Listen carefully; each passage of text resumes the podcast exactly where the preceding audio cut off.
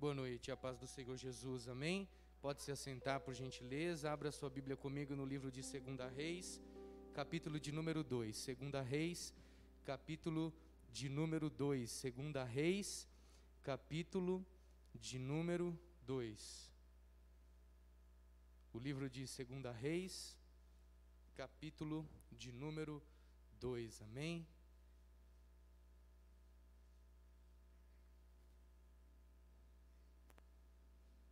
O tema dessa noite é uma grande oferta. Você já passou por isso? Você já recebeu uma grande oferta? Uma grande oportunidade, uma grande chance? Segunda Reis, capítulo de número 2, está escrito assim: E sucedeu, pois, que havendo o Senhor de elevar Elias num redemoinho ao céu, Elias partiu com Eliseu de Gilgal. E disse Elias a Eliseu: Fica-te aqui, porque o Senhor me enviou a Betel. Porém, Eliseu disse: Vive o Senhor e vive a tua alma, que te não deixarei. E assim foram a Betel. Então os filhos dos profetas que estavam em Betel saíram a Eliseu e lhe disseram: Sabes que o Senhor hoje tomará o teu senhor por cima da tua cabeça. E ele disse: Também bem eu sei calai-vos. E Elias lhe disse: Eliseu, fica-te aqui, porque o Senhor me enviou a Jericó. Porém, ele disse: Vive o Senhor e vive a tua alma, que te não deixarei. E assim vieram a Jericó. Então, os filhos dos profetas que estavam em Jericó se chegaram a Eliseu e lhe disseram: Sabes que o Senhor hoje tomará o teu Senhor por cima de, da tua cabeça? E ele disse, de novo: Também eu bem sei, calai-vos. E Elias disse: Fica-te aqui, porque o Senhor me enviou a Jordão. Mas ele disse: Vive o Senhor e vive a tua alma. De novo, de novo e vive a tua alma, que eu não te deixarei. E assim ambos foram juntos, Gilgal, Betel, Jericó e Jordão. E por todas as vezes, os alunos, os outros discípulos da mesma escola que Eliseu estava, e do mesmo profeta que era Elias, da mesma escola, do mesmo profeta, da mesma classe, do mesmos alunos perguntavam: Você está sabendo que hoje o teu Senhor vai ser tomado por ti, e ele vai dizer: sim, calai-vos. Versículo de número 7. E foram cinquenta homens dos filhos dos profetas, e de longe pararam de fronte, e eles ambos pararam junto ao Jordão. E então Elias tomou a sua capa, e a dobrou, feriu as águas, as quais se dividiram para as duas bandas, e passaram ambos em seco. E sucedeu, pois, que havendo eles passado, Elias disse a Eliseu: Pede-me o que queres que te faça. E aqui Elias vai dizer para Eliseu: Pede-me o que queres que te faça. Pede-me o que queres que te faça antes que eu seja tomado de ti. E disse Eliseu: Peço-te que haja porção dobrada do teu espírito sobre mim. Você pode dizer comigo essa frase tão simples, mas que mexe tanto com o nosso coração? Pede-me o que queres que te faça. Amém? Alguém já disse isso para você?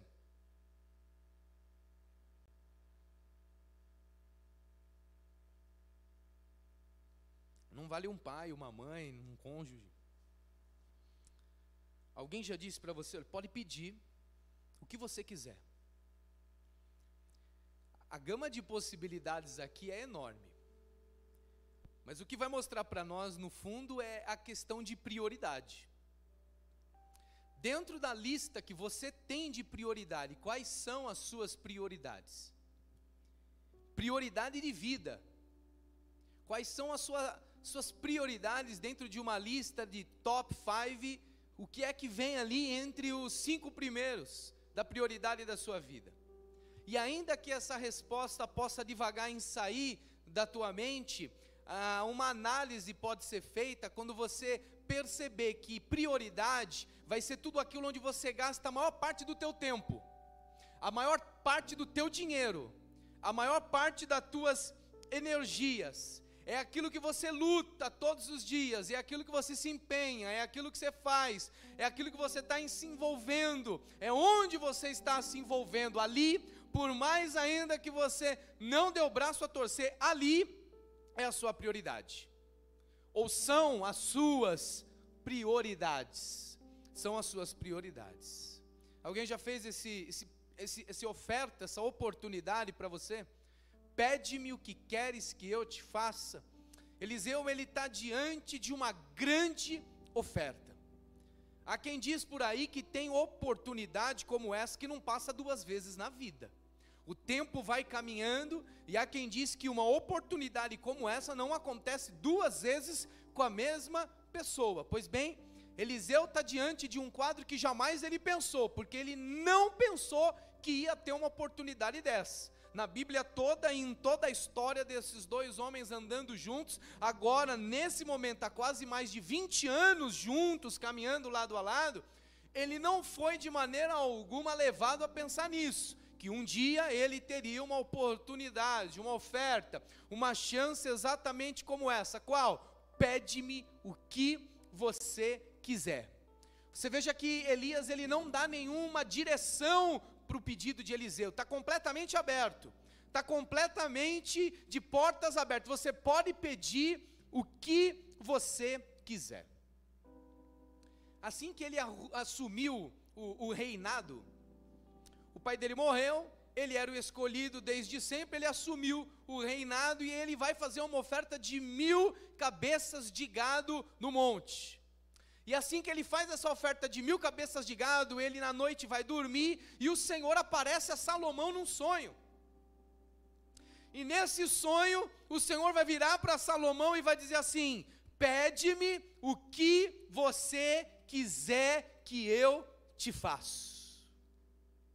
Pede-me o que você quiser que eu te faço. Se fosse eu ou você, Deus diante de nós se revelando a nós no exato momento da nossa vida e dizendo para nós: pede agora o que você quiser que eu vou fazer.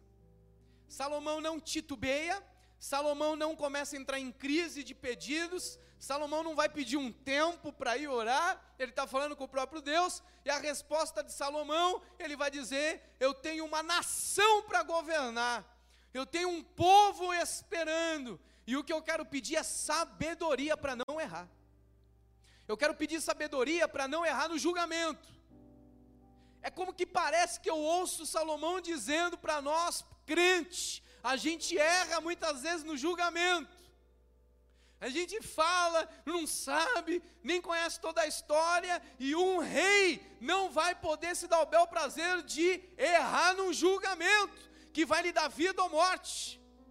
E ele está dizendo: o mais importante para mim é poder ter sabedoria para poder julgar entre o certo e para poder julgar entre o errado. O que eu peço é sabedoria. Me chama a atenção porque o pedido dele não é um pedido individual ou particular, mas é um pedido para trazer benefício coletivo. O pedido dele não é para si mesmo, mas é para que um grupo, a nação, aquilo onde ele está envolvido, seja abençoado. Daí eu tenho o maior império da época, o maior rei, ele chama Suero, ele está diante de uma rainha, dizem que era mais bela, o nome dela ficou famoso, ela chama Esther. Ela prepara um jantar, e daí fica uma grande dica: se você quer pedir algo para o homem, faz um jantar para ele, por favor.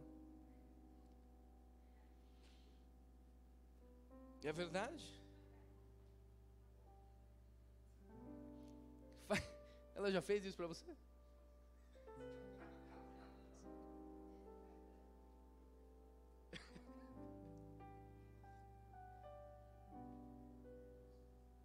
Então você faz um jantar para ele. E ela fez um jantar, pôs o melhor perfume, o melhor vestido, e ficou chamando ele. E aí o rei ficou todo bobão, o homem fica todo bobão assim. E aí ele virou para ela e falou assim: Ó, oh, rainha Esther, pode pedir o que você quiser, até metade do reino eu te dou. Aí aqui o assunto ficou mais pesado. Aqui o negócio ficou mais sério, porque o rei está dizendo para uma plebeia judia, que agora é rainha, que saiu do nada, e está dizendo: Você tem a chance de ter metade do meu reino.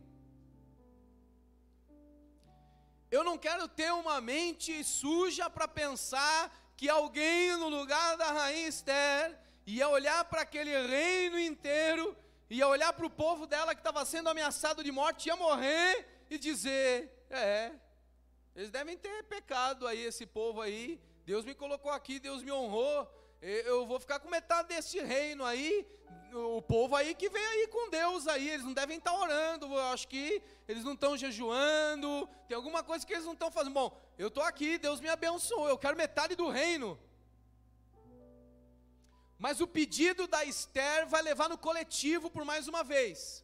E o pedido da Esther vai dizer: eu quero que o Senhor dê o livramento para o meu povo, porque este homem, que é o teu capitão do exército Amã, está tramando contra nós. E Deus não só dá o livramento, como Deus honra e como Deus joga Amã na própria forca que ele tinha construído. O pedido era para ela, mas ela entende que ela foi colocada naquele lugar por um propósito maior do que simplesmente o bem dela próprio. Ela consegue ter um entendimento espiritual de que os lugares onde Deus a coloca e as pessoas que Deus coloca no seu caminho, não é somente para que haja algo ao seu próprio bel favor, mas que ela pode ser o canal de algo de bom, para que ela possa ser ainda algum tipo de luz, para que ela ainda possa ser algo parecido com sal, para que alguma coisa da oposição que ela está possa ter de bom para alguém. Mas aí na contrapartida eu tenho um rei também, que vai dizer a mesma pergunta, e ele vai virar para a filha de sua esposa e vai dizer assim: Você dançou muito bem, Salomé. O rei Herodes, num grande banquete, numa festa enorme, com todos os seus líderes, com todos os seus governantes, toca uma música e a filha da sua esposa começa a dançar no palácio, e aquilo agrada aos olhos do rei. Ele para tudo e vai dizer: Você dançou muito bem, eu estou muito encantado, e eu quero te dizer: pede o que você quiser, porque o que você quiser, até metade do reino eu também te dou. Me chama muita atenção a expressão metade do reino ele está disposto a dar metade do reino. Ela não sabe o que fazer, ela vai correr para a mãe e, contaminada de uma grande vingança, ela volta com o pedido: Eu não quero a metade do reino. Eu quero a cabeça de João Batista, o profeta, numa bandeja de prata que está preso lá embaixo do palácio. Como é que pode alguém estar diante de uma grande oportunidade como essa? De um homem poderoso virando e dizendo: Pede-me o que quiseres que eu te dou, até metade do reino. E aí tem gente que está tão presa no passado, está tão presa na vingança, está tão preso no ódio, está tão preso dizendo: Eu quero ver a mão de Deus, eu quero ver o julgamento, eu quero ver. Deus está dizendo: Esquece toda essa bobagem, olha para metade do reino que eu estou reservando para você. E nós estamos, mas eu fui ferido, mas eu fui machucado. Eu quero a cabeça na bandeja de prata. E Deus dizendo: Deixa que quem acerta as contas sou eu. Olha a metade do reino que eu tenho para você. Olha o contraponto da história que eu estou te contando. Esther pede livramento, Salomão pede sabedoria, Eliseu vai pedir porção dobrada. Mas a Salomé vai pedir a cabeça de João Batista num prato de prata. no fundo, no fundo, no fundo, pedidos desse momento, ofertas desse porte, oportunidades grandes como essa vão revelar exatamente o que está dentro do nosso coração. Quer a gente queira ou não, oportunidades dessa de pedir o que a gente quiser diante de alguém que pode fazer qualquer coisa e que tem um poder grande e ilimitado, vai revelar as nossas prioridades, como seria para mim e para você. Aqui é o ponto que vai ser revelado que está dentro do coração de cada um de nós. É exatamente aqui, nesse momento, que o nosso coração vai ser exposto diante de todo mundo. O que é que queres que eu te faça? E até metade do reino eu posso te dar nessa noite. Mas o que é que queres que eu te faça?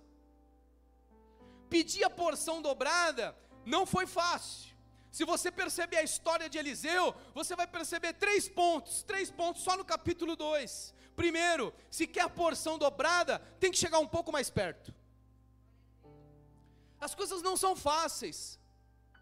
Não adianta dizer que desanimou, que está cansado, que está no momento, e que é a pandemia, e que é... as coisas não são fáceis. Quer a porção dobrada? Porção dobrada que significa uma porção maior do que aquela que você já tem. Se está contente com aquela que já tem, não há problema nenhum. Da graça, da aleluia, da glória, e continua a tua semana. Mas se tem algo dentro do teu coração em que busca a porção dobrada daquilo que você está desejando, eu preciso te lembrar: não há pecado, mas há preço para ser pago.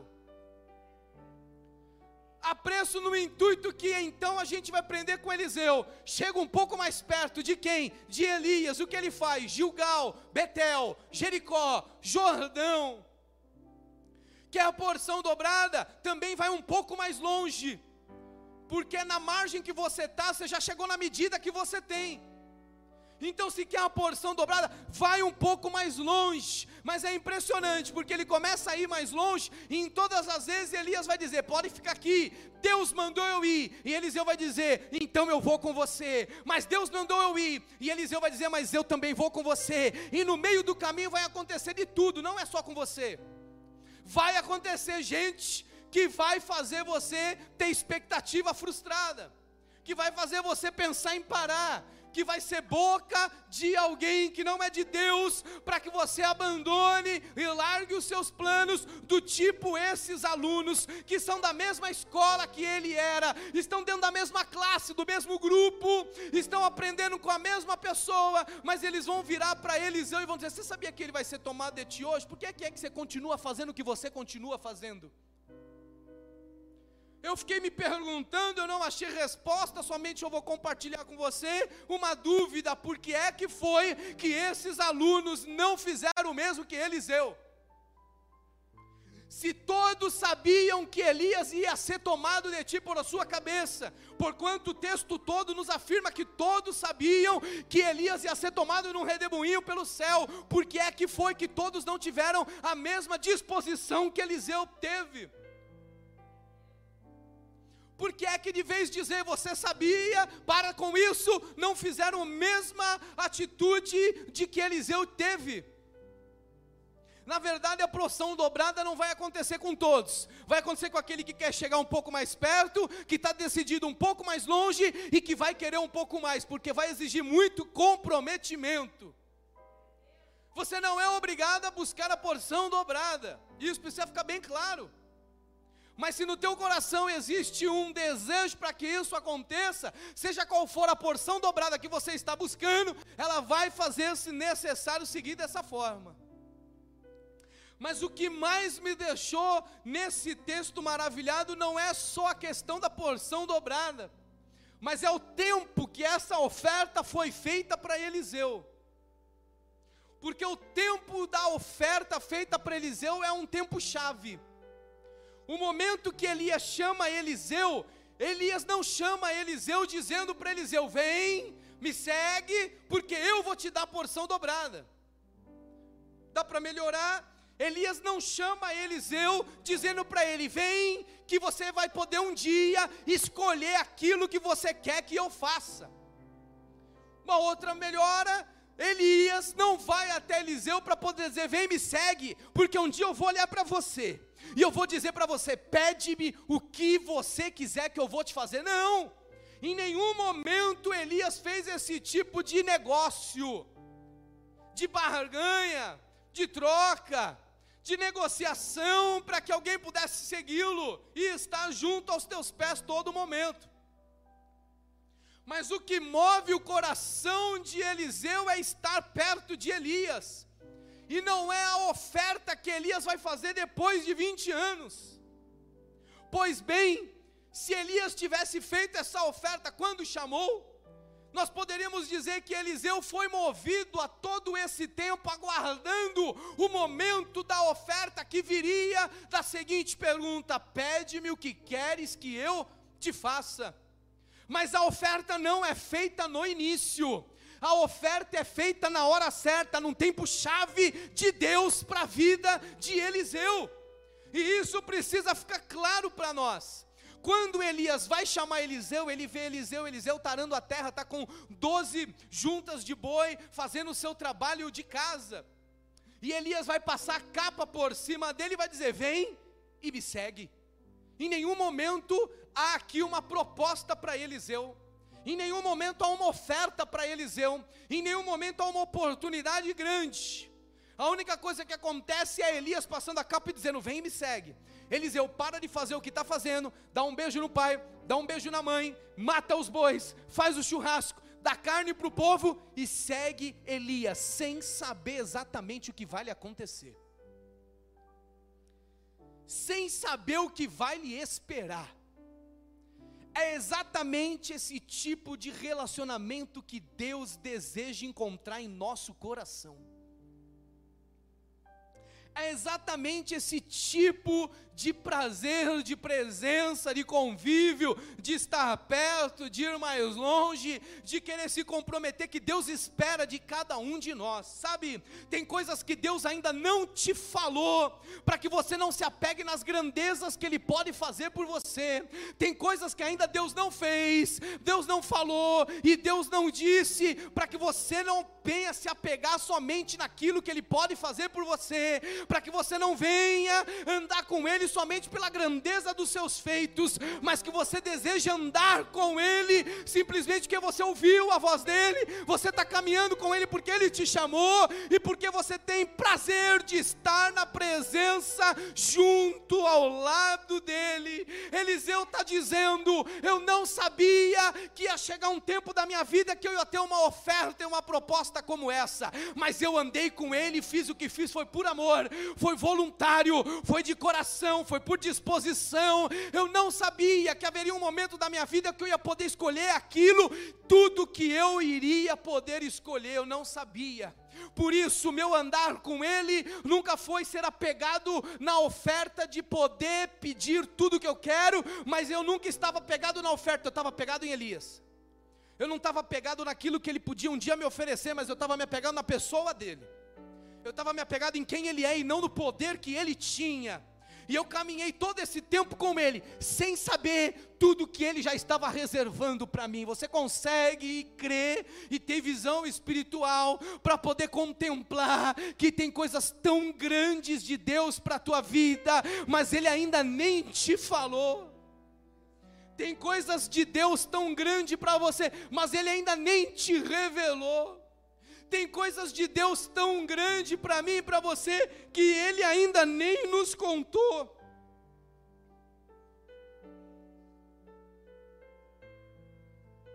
Tem coisas tão grandes que Ele ainda nem disse. Tem coisas tão grandes que Deus vai fazer na tua vida amanhã, mas que você ainda nem sabe. As maiores ofertas e promessas Deus ainda não te disse. Se você olhar para a tua vida atrás, você vai entender isso com uma melhor habilidade. Tem coisas que Deus já fez na tua vida, Ele não falou que ia fazer, mas Ele fez. E melhor do que falar,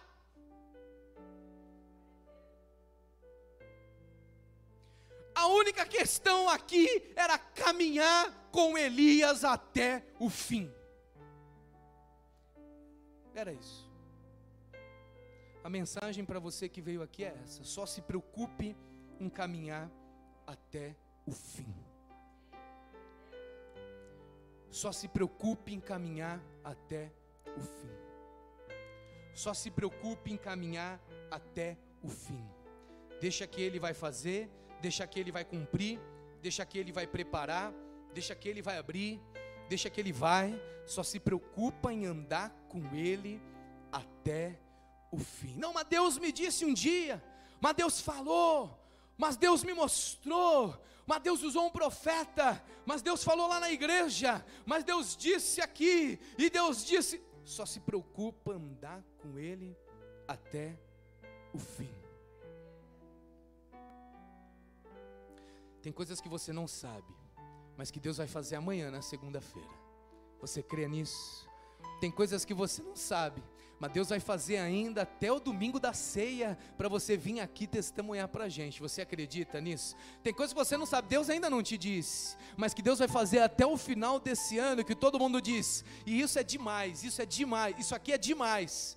Me, me parece que isso chama muito a atenção de Deus porque é como se Deus olhasse e dissesse: o cenário é ruim, todo mundo diz não, Deus olha e fala: então é agora que eu vou manifestar e vou fazer, porque todo mundo vai dizer: é impossível, foi sempre naquele ano, que ano? No ano da pandemia, no ano do corona, no ano do Covid, no ano da crise, e o que aconteceu? Deus fez isso, Deus fez isso, Deus fez isso, Deus fez isso, Deus fez isso, Deus fez isso, Deus fez isso, Deus fez isso, Deus fez isso, como que fez? Também não sei mas Deus fez.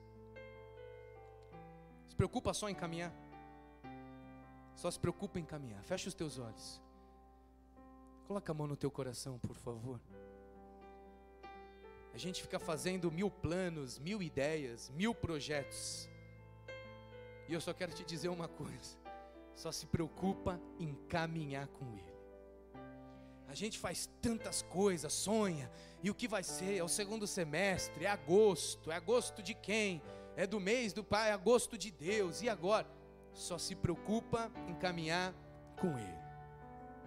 E a gente fica pensando em como vai ser minha família, ao meu casamento, aos meus filhos, o meu dinheiro, o meu trabalho e a minha vida. Só se preocupa em caminhar com Ele.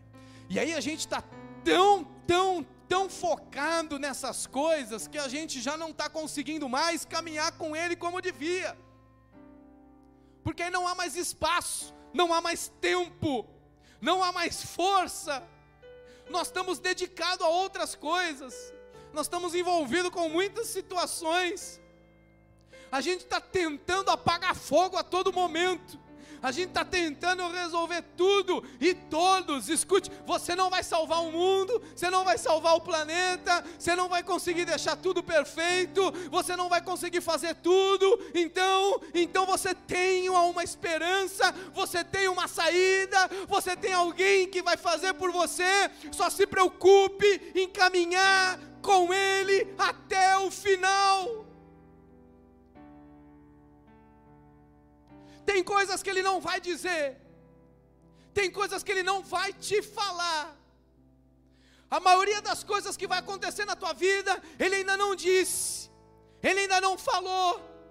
Estão guardadas, estão reservadas como um tesouro dentro do baú e Ele vai abrindo esse tesouro para você, ao momento da tua caminhada. Você vai caminhando e Ele vai abrindo, você vai caminhando e Ele vai te dando, você vai caminhando e Ele vai fazendo. E a palavra de Deus para você é essa: só se preocupe em caminhar, porque o resto Ele vai fazer, Ele vai cumprir, Ele vai abrir, Ele vai preparar. E aí qual é a minha parte? Eu só me preocupo em caminhar com Ele até o final. Senhor, é debaixo dessa palavra que nós encerramos o culto hoje, Pai. Nós recebemos essa palavra para as nossas vidas, nós te louvamos, nós bendizemos o teu nome por quanto tu és o nosso Deus. Nós estamos aqui para aprender a caminhar com o Senhor, não só por aquilo que o Senhor pode nos oferecer, mas pela pessoa que o Senhor é. É diante desses grandes momentos que o nosso coração é revelado. Senhor, revela, Pai, que está dentro de nós. Nos fortalece na noite de hoje, Senhor, para que nós possamos saber bem o que estamos buscando. Que o Senhor possa nos dar livramento, que o Senhor nos dê sabedoria e que a porção dobrada do teu espírito seja entregue para cada um de nós. Nós nós queremos ir um pouco mais perto, nós queremos ir um pouco mais longe, nós queremos um pouco mais. Eis-nos aqui, Senhor, na noite de hoje, sendo confrontado pela tua pregação. Que o teu espírito fale e não te cales, e que o Senhor mude de dentro para fora, renova-nos, Senhor, e nos abençoa, Senhor, nós cremos que o dia de amanhã tem coisas que o Senhor não falou, mas que vão acontecer e nós tomamos posse pela fé. Nós cremos, Senhor, que até o final desse mês tem coisas grandes que o Senhor vai entregar nas nossas mãos. O Senhor ainda não disse, mas melhor do que o Senhor falar é o Senhor fazer, e nós cremos, Senhor, e tomamos posse pela fé. Senhor, nós sabemos, ó Pai, que tem coisas que o Senhor não falou, mas que o Senhor vai fazer nesse ano de 2020, e nós tomamos posse pela fé, Senhor. Nós saímos daqui hoje preocupados em caminhar com o Senhor até o final, porquanto nós cremos, o Senhor vai preparar, o Senhor vai abrir, o Senhor vai fazer, o Senhor vai cumprir. Louvado seja o nome do Senhor, em nome de Jesus. Amém. Se você está aqui e vai entregar sua vida para Jesus, dê um sinal com a tua mão e nós vamos orar por você. Tem alguém no nosso meio hoje? Se você vai se reconciliar, dê um sinal com a tua mão e nós vamos orar por você também. Se você está online, Mande o seu nome para nós, o seu telefone, e nós vamos orar por você. Amém? Eu agradeço a oportunidade, as almas louvam o nome do Senhor Jesus.